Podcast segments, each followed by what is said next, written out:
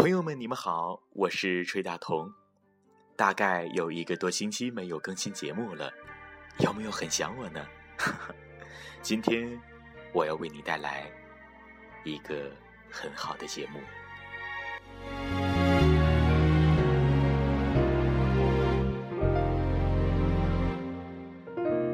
伤痕累累，两个人。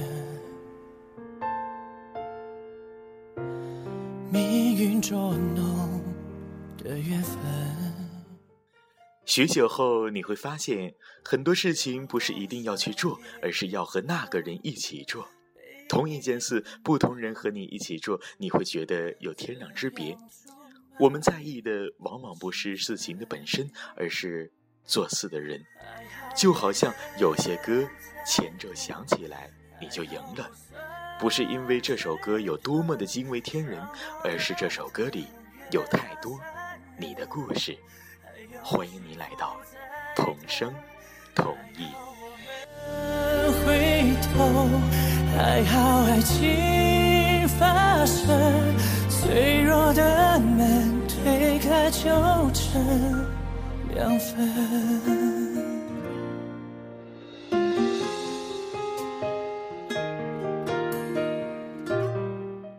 于小姐是我一位朋友。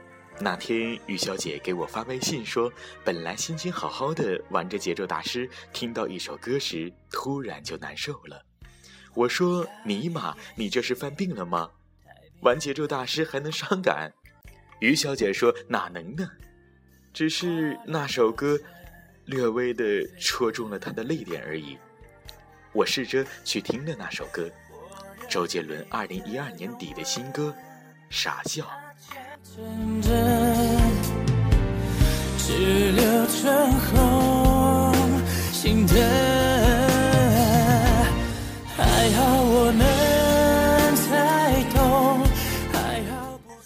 于小姐迷恋周杰伦八年多了，在我们都开始渐渐不听周杰伦新歌的时候，她还一如既往的每张专辑都会第一时间去买。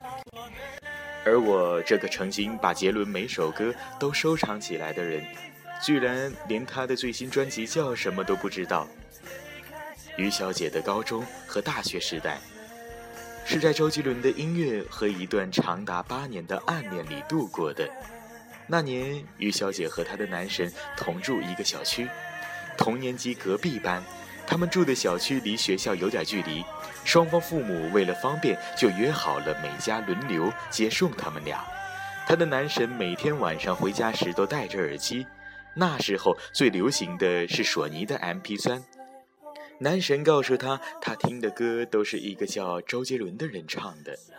于小姐带着好奇，在周末去印象店里淘了张周杰伦的旧卡带，从此沦陷一发。不可收拾。还好爱情发生，脆弱的门推开就成两个人的一生。还好我们。他对他的男神有好感，但在那个花痴的年纪里，他对长得顺眼的男生几乎都有好感。他对他的男神情感的第一次升级是高一的暑假。那天我们四个人去唱卡拉 OK，男神点了首周杰伦的《晴天》和《三年二班》。他说那天男神穿了一件白衬衫，在昏暗的包厢里，他突然觉得男神好像在发光。在确定男神那天并没有穿着荧光的衣服之后，于小姐通过排除法确信了一件事情：那天我也穿着衬衫，但是他完全看不到我。所以，他确定他对于男神的情感超越了花痴的程度。那时的他还没自称老娘，还是个十分娇羞的小姑娘。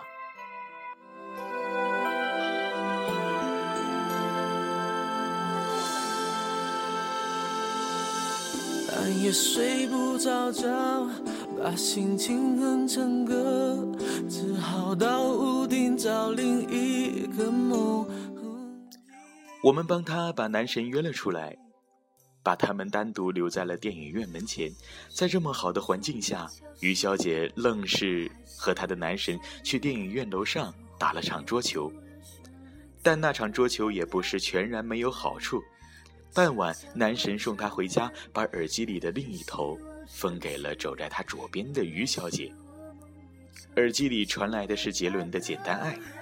那时听着耳机里口齿不清、很清澈的歌声，看着比他高一头的男神的于小姐，心跳破天荒的漏跳了一拍。这便是他长达八年暗恋的开端。在屋顶唱着你的歌，在屋顶和我爱的人，让星星 点缀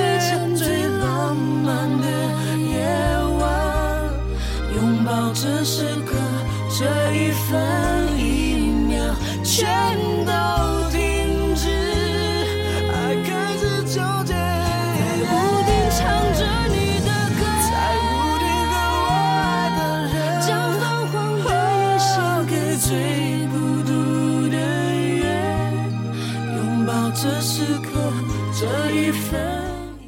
转眼高中时代结束了，突然意识到再也无法想看到男神时，就假装不经意间经过他班级偷偷看一眼的于小姐，终于下定决心表白。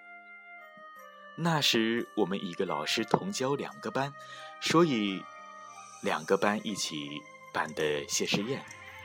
我和于小姐决定在谢师宴上抓住机会，悄悄灌自己几杯酒，管他是死是活。谢师宴上，果不其然，一直偷偷摸摸的班级情侣们都纷纷公开，老师们也开起了玩笑，一片其乐融融。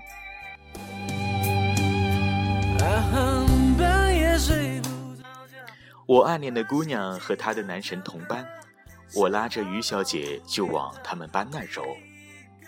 我脸皮厚，在全班的起哄下，我拉着我暗恋的姑娘的手就走。后来我才知道，那天于小姐站在她男神面前，什么都说不出口。她想起喝酒能壮胆，二话不说抢过男神的酒杯，一口干了里面的酒。那天，男神喝的是白酒。原来是我梦里常出现的那个。人不就是我梦里那模糊的人？男神把她送回家时，被他爸妈说了好几句。据说于小姐在回家途中还吐了两次，觉得自己出丑的于小姐自觉没脸见男神，从此见到男神就躲。就这样度过了那个夏天。那个夏天之后，于小姐去了南京，而她的男神去了厦门。大一、大二，每次于小姐想男神的时候，就戴耳机听周杰伦。周杰伦也一步步变红，那个仿佛只属于他们两人的秘密被大家熟知。周杰伦二零一零年来南京开演唱会，于小姐鼓起勇气约男神一起去看。本来都说好了，可是男神最终还是没能抽出时间来。那天，于小姐买了张黄牛的票，一个人听完了演唱会。整场演唱会，他一直恍恍惚惚。他说自己看不清台上的人是谁，能看到的都是自己的影子。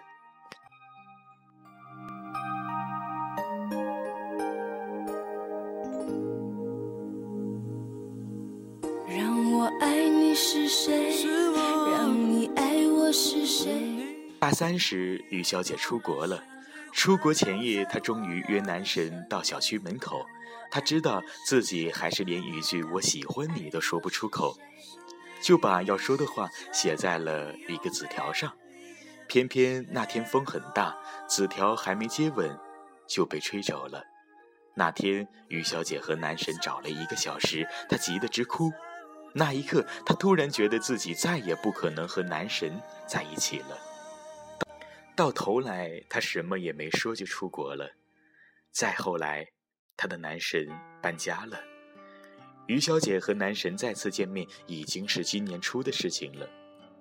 那时，她为了工作焦头烂额，男神毕业进了外企，我考研成功，开始自己的间隔年。另一个故事的男主角提米开启了工作室，就这样，我们迎来了又一次的同学聚会。这次居然来了四十多号人。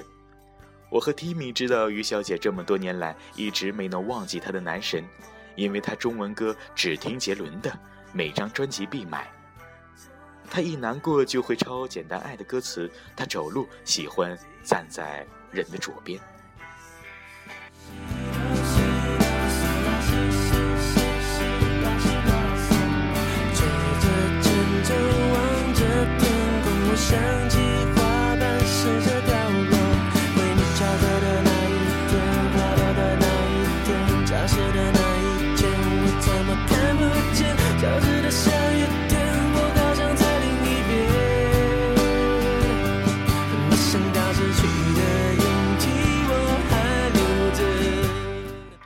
那天，他的男神一上来就喝了两杯。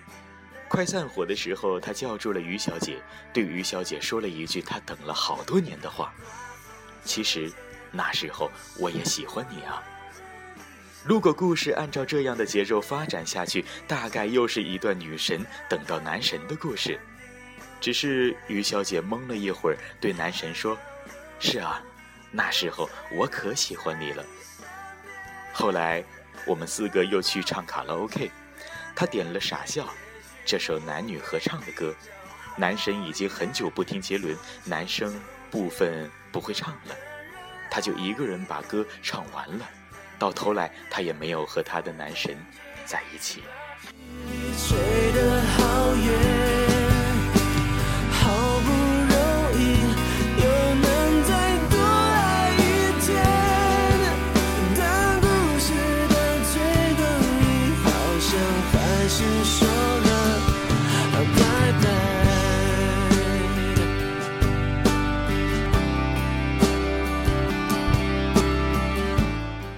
今天我在热门微博里看到了一个故事，楼主三十岁终于等到了自己当时一直爱着的男神。我在评论里艾特了于小姐，于小姐回复我说：“这样的故事终究不会发生在我的身上。如果找不回感觉，那就让记忆里的人留在记忆里，让我心里的那份感情定格在那天彼此一人一个耳机时就好。”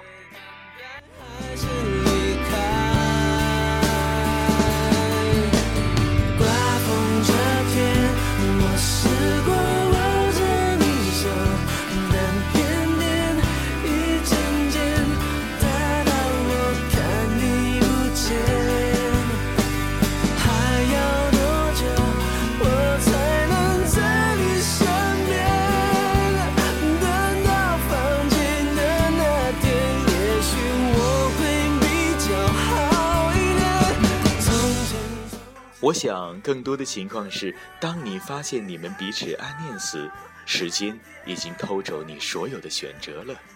曾经你喜欢的人，终于对你说了一句：“那时候我也喜欢你啊。”于是你整个人就懵住了，可是也只能说一句：“嗯，没后悔，没遗憾，也没有无奈。”那个戴着耳机追赶自由的少年，早就不再听曾经的歌曲了。你因为那个人做了很多事情，养成了很多本不会有的习惯。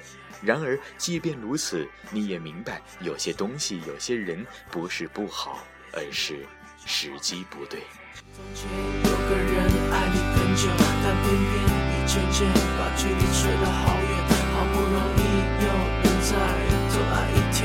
故事的最后，你好像还是说了谎。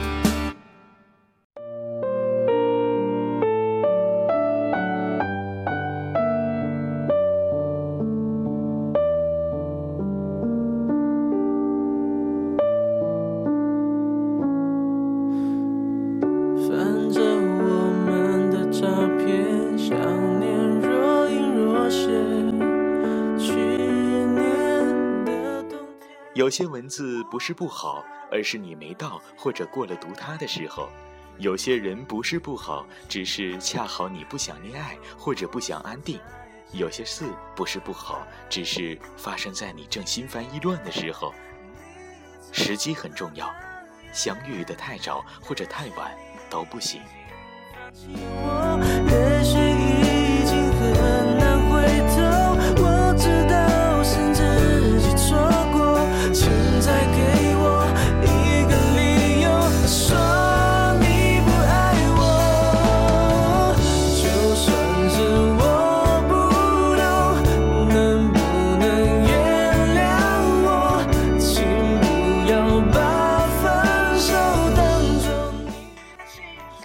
久以后，你会发现，其实你会做那些事情，并不是为了在一起，其实也是为了自己。很久以后，习惯或许还在，在一起的感觉和执着，却早就没了。就算没有结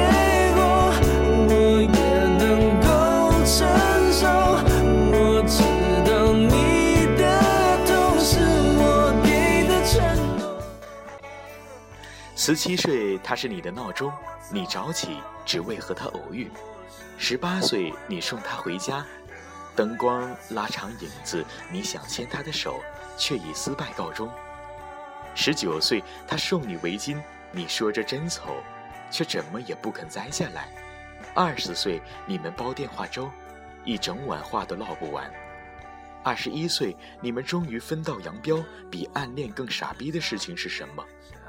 是在青春里互相暗恋，你们把青春耗在互相暗恋里，却没能在一起。那年，他为了男神心跳漏跳了一拍，之后他再也没经历过那样的心跳。他们暧昧，他们当时彼此暗恋，但是他们从来就没办法在一起。当时不爱听歌的姑娘，现在一首不落。当时听歌的少年已经很久没戴耳机了。或许于小姐感受更多的是偶然的重逢，更像上天开的善意玩笑。一样的人拼不出一样的感觉，曾经的执着也就过去了。就算是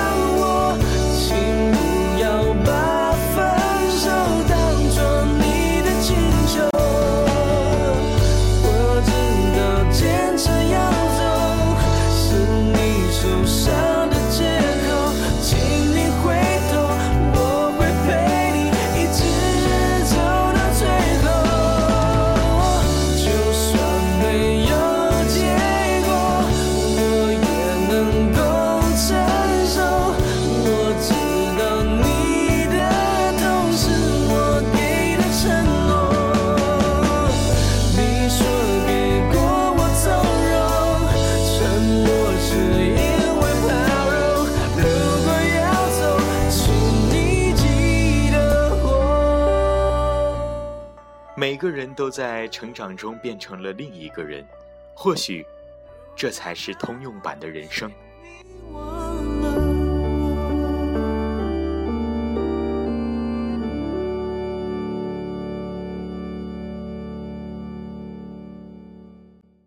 嘿，那首歌好像叫做《简单爱》吧。